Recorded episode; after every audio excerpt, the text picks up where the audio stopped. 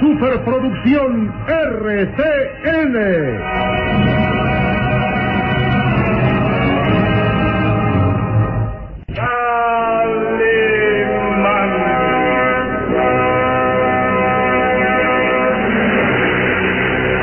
Caballero con los hombres, Galante con las mujeres. tierno con los niños. Implacable con los malvados. Así es, Calimán, el hombre increíble.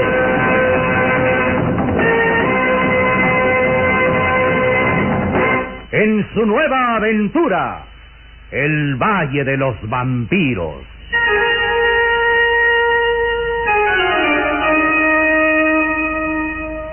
El Valle de los Vampiros.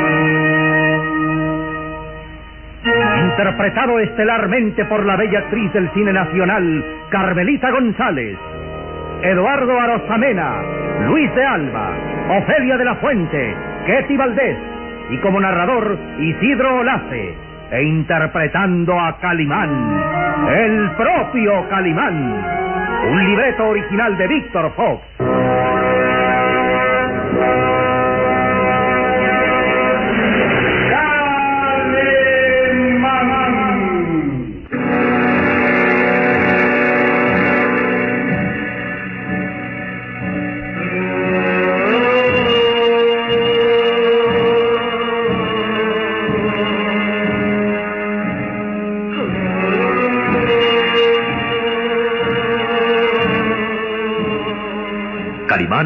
Había obtenido una prueba más de la culpabilidad del conde Bartok, aquel siniestro personaje que habitara en el tétrico castillo de Boyer y de quien se decía que era un insepulto, un vampiro humano quien en las noches de luna llena atacaba despiadadamente a sus víctimas, de preferencia doncellas, en quienes clavaba furiosamente sus colmillos para succionar la sangre de sus cuerpos.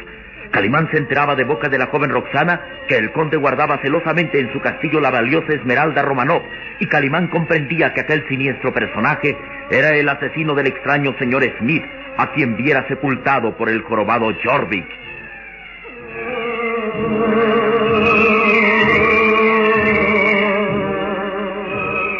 Mientras tanto, el conde Bartok había consumado un nuevo crimen. Ansiando el amor de la joven Ruth de Tornel y encontrándose la negativa rotunda de su anciano padre, el duque de Tornel, el conde decidía quemar sus campos de trigo para que el anciano no tuviera medios para salvarse de la ruina y así aceptar la proposición del conde.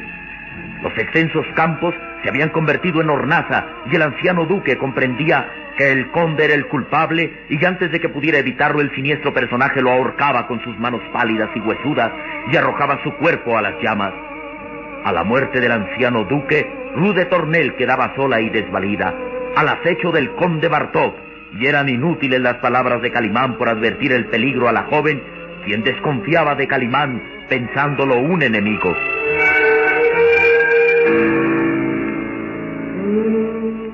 Esa misma noche, Calimán regresaba al pueblo de Rinley. Estaba decidido a detener al conde Bartok antes de que cometiera más crímenes, y el único medio para llegar hasta él era la joven Roxana. Calimán, Calimán, pero sabe lo que me pide. Sí, Roxana, y tiene que ser esta misma noche. Solo usted puede conducirme a través de los páramos de Rinley hasta llegar al castillo. Pero es imposible. Usted conoce el camino hacia allá. Sí, pero no me dejarán llegar si me ven acompañada de usted. Jordi vigila sin descanso. Deje los peligros de mi cuenta. Yo me encargaré de Jorvik si trata de detenernos. Pero prometí al señor conde. Roxana, no se da cuenta. El conde Bartok ha cometido otro crimen anoche mismo. Asesinó al anciano duque de Tornel y quemó sus campos. ¿Cómo sabe que fue él? ¿Y quién otro? Usted misma dijo que el conde Bartok se dirigía a- allá anoche y el resultado fue siniestro. Y ahora el peligro acecha a la joven hija del duque, esa muchacha llamada Ruth de Tornel. He tratado de advertirle del peligro que corre, pero no da crédito a mis palabras. Y eso me obliga a, a impedir el crimen solo atrapando al conde Bartok. Llegar hasta su madriguera y aplastar. No hay pruebas contra él. Usted no puede estar seguro que sea el asesino. ¿Pruebas? ¿Acaso quiere dar el momento exacto cuando consuma sus crímenes? ¿O acaso quiere usted ser su víctima próxima? No, no, pero Ah, decídase, Roxana, decídase. no. Sus palabras me llenan de confusión. No puedo creer que el conde Bartok sea un asesino. Es algo más terrible, Roxana. Es un insepulto. Un cadáver viviente. ¿Lo oye usted? Y tal vez seamos testigos de que se trata de un vampiro humano. No, no, imposible. Los vampiros humanos no existen. Solo son supersticiones. Consejas absurdas de la gente del Bien, pueblo. Roxana, bien. Ni una palabra más. Entonces iré yo solo. No podrá hacerlo. Los páramos son peligrosos. Jordi vigila y, y nadie puede acercarse ahí sin peligro de morir. ¿Usted lo hace? Puede ir regresar todas las noches. Sí, pero- Y acabaré por pensar que usted es cómplice de esa bestia asesina. No, Y no sentiré por usted el mismo odio que se tiene a un enloquecido homicida. ¿Lo oye bien? Usted es tan culpable como ese hombre. Basta, basta. Está bien. Si usted lo quiere, lo haré. Esta misma noche cruzaremos los páramos de Rindy para llegar al castillo. Lo llevaré a la presencia del conde Bartok. Bien, celebro que al fin comprenda, Roxana. Será necesario que, que vaya usted armado. Jorvik tiene orden de matar a todos los intrusos. Armas. Eh, Descuide, Roxana. Llevaré solo dos, las únicas para luchar contra un ser diabólico, tal vez. La verdad y la justicia. Esas serán mis armas. Bien. Nos reuniremos en las afueras del pueblo a la medianoche. A la medianoche. Roxana se alejó y el pequeño Solín, que había permanecido escuchando en silencio, se acercó a Calimán para decir, Señor, recuerda que esta noche hay luna llena. Sí, Salim, sí. Y precisamente en noche de luna llena conoceremos al conde Bartok.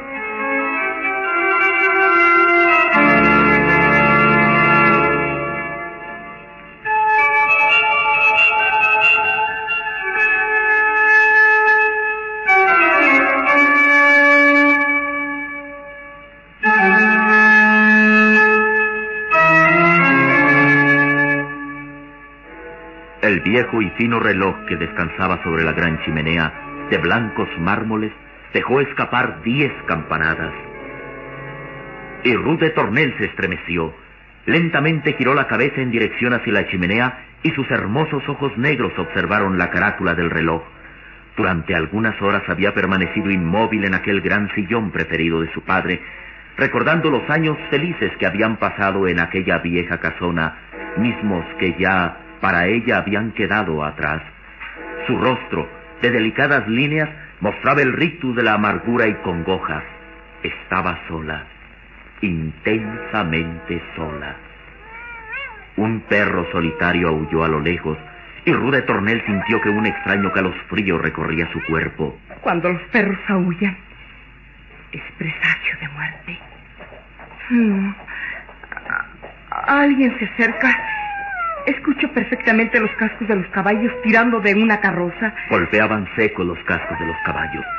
El sonido se hacía más claro cada vez y Ruda avanzó temerosa hasta el amplio ventanal, desde donde se dominaba el camino que conducía a la casona.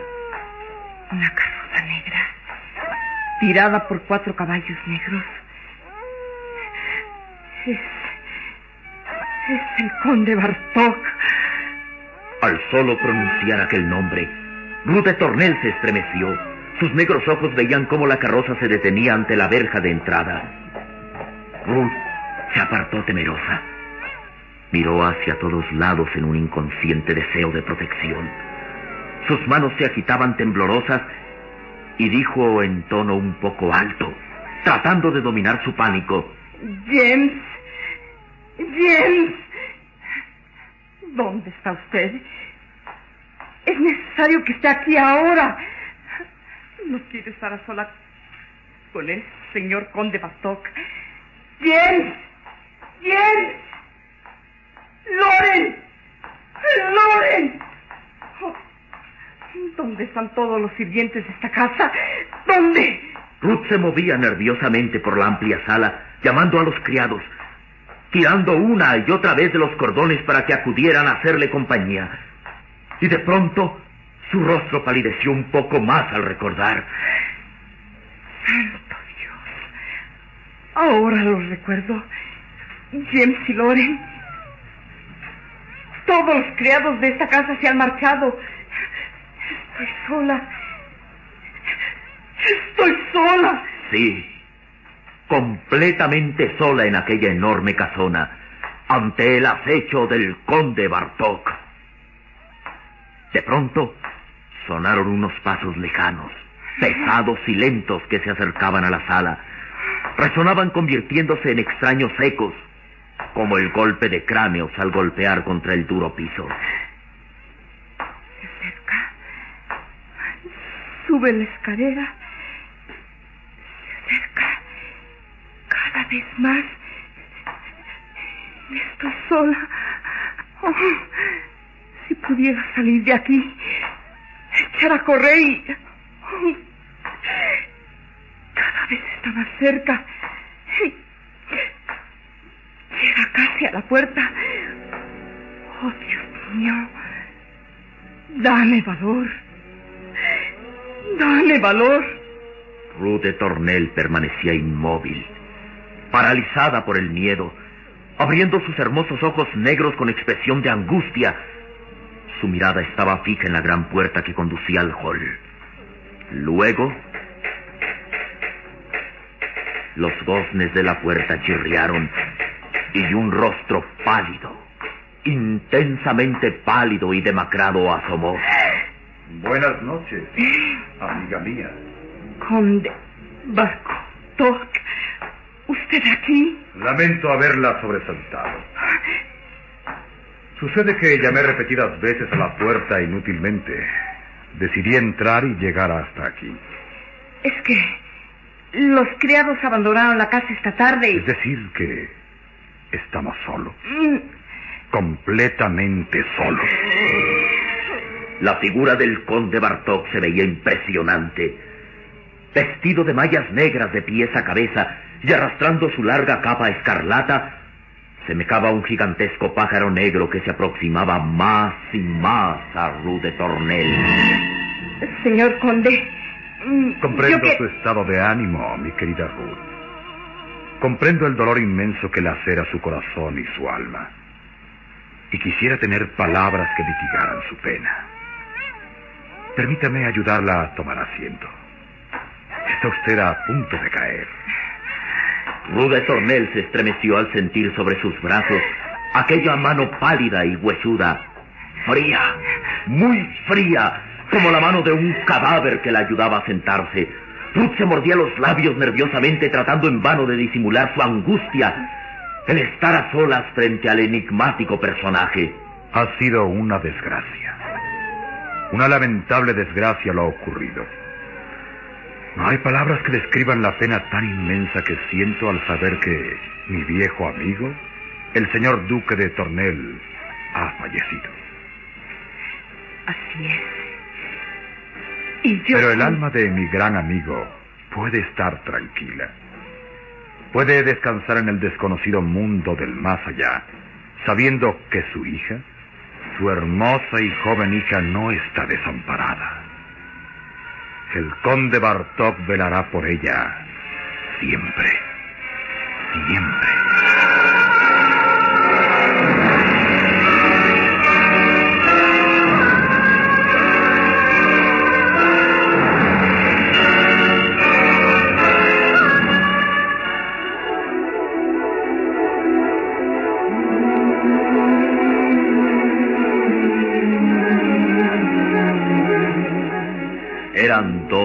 Figuras negras, inmóviles frente a sí. Dos figuras negras que sin embargo contrastaban como el sol a la noche. Ruth de Tornel, envuelta en los encajes negros de luto, era como una diosa de belleza con expresión temerosa. Y el conde Bartok semejaba un buitre o un cuervo que acechaba a su futura víctima. Nunca me perdonaré el no haber estado presente anoche para tratar de impedir tan terrible desgracia. Nadie podía impedirlo, señor conde. El fuego se propagó rápidamente, devorando los campos. Todos esos campos que papá cuidaba con esmero. Qué terrible espectáculo. Qué angustia ver consumir entre el fuego todo el trabajo de tantos meses, todas las ilusiones de salvación. Es una desgracia irreparable, Ruth. Los labradores, toda esa buena gente al quedar sin hogar, tuvieron que partir ahora mismo. Y los criados abandonaron esta casa. Yo también. Yo lo haré muy pronto. ¿Qué, qué dice? ¿Irse usted, Ruth? ¿Irse de aquí? No me queda otro camino. La casa está hipotecada. Pronto los acreedores caerán como buitres arrasándolo todo.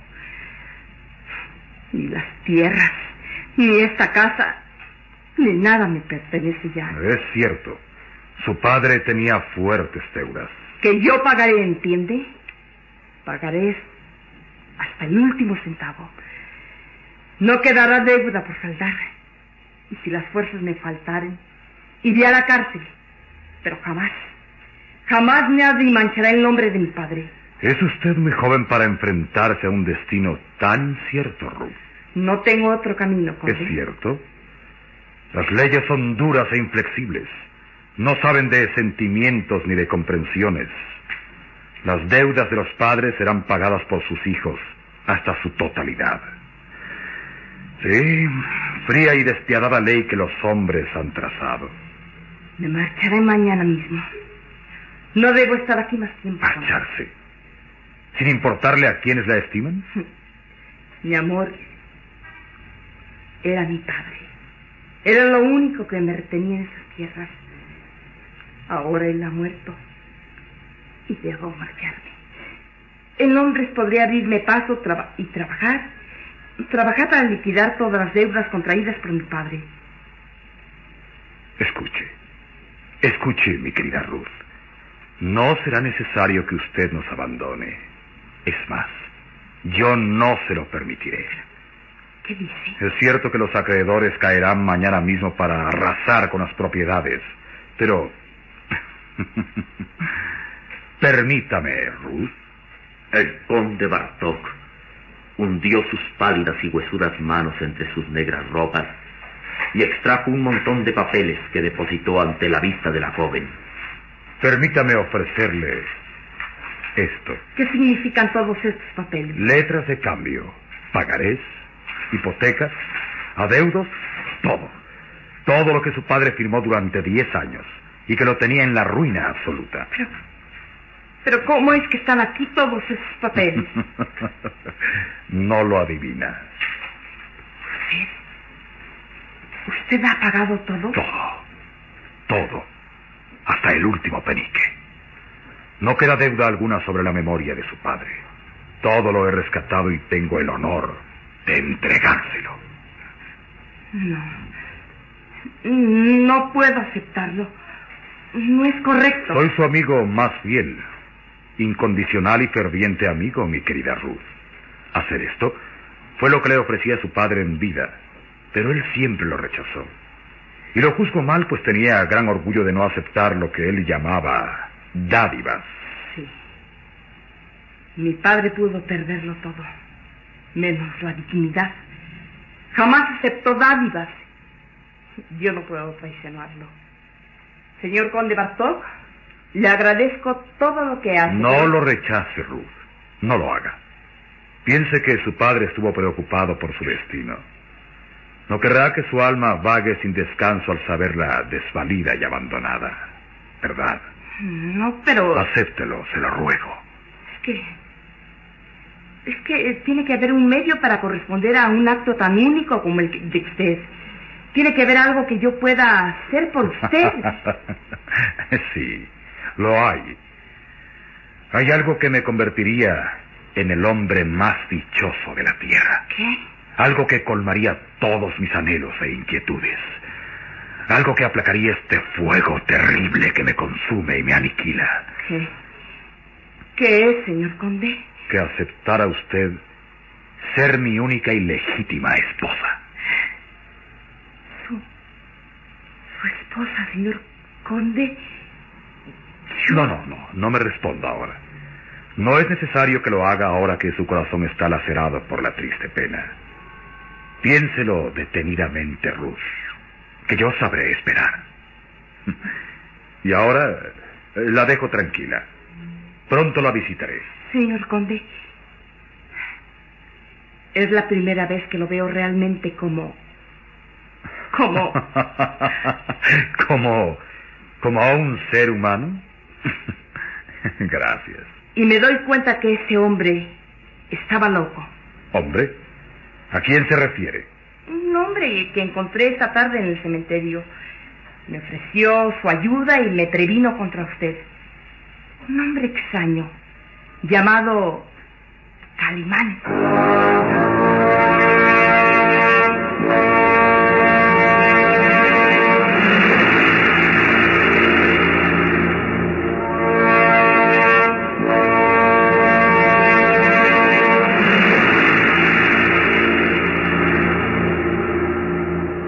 Rostro pálido del conde Bartok se contrajo en una mueca de disgusto al escuchar aquel nombre. Calimán. Sí, es un hombre singular. Sus ropas son tan extrañas como sus palabras y actitud. Vive en Rinley y me advirtió que... que no me confiara en usted. ¿Calimán? Es la segunda vez que escucho ese nombre. Calimán, ¿eh? Pero, ¿ríe usted? ¿Y qué otra cosa puedo hacer, mi querida Ruth? Usted no le dará crédito a un forastero, a un desconocido que viene a perturbar su tranquilidad y fe en mí. Recuerde, Ruth, soy su más íntimo y sincero amigo y espero conquistar toda su confianza. Piense, piense en mis palabras que yo regresaré pronto, muy pronto. Buenas noches, mi querida Ruth.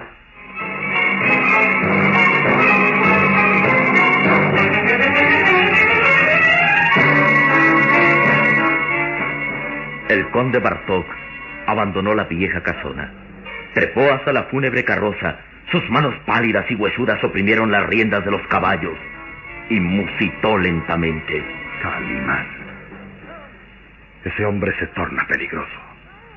Trata de interponerse en mis planes una vez más. Y creo que debe sufrir un escarmiento. Su rostro intensamente pálido cobraba un aspecto diabólico. Luego izó el látigo y lo estrelló contra las bestias. De regreso a los páramos, que esta noche tal vez esté frente a frente con Calimán.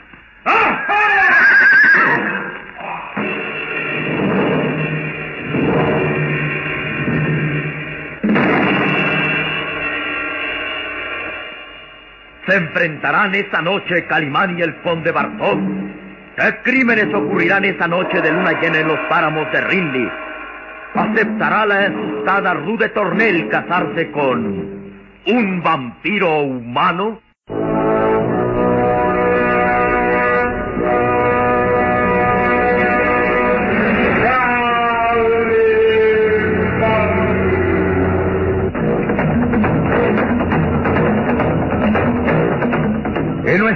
Próximo programa habrá más emoción y misterio en el Valle de los Vampiros. Y recuerde, donde se haya una injusticia que reparar, o la emoción de una aventura, o la belleza de una mujer, ahí está.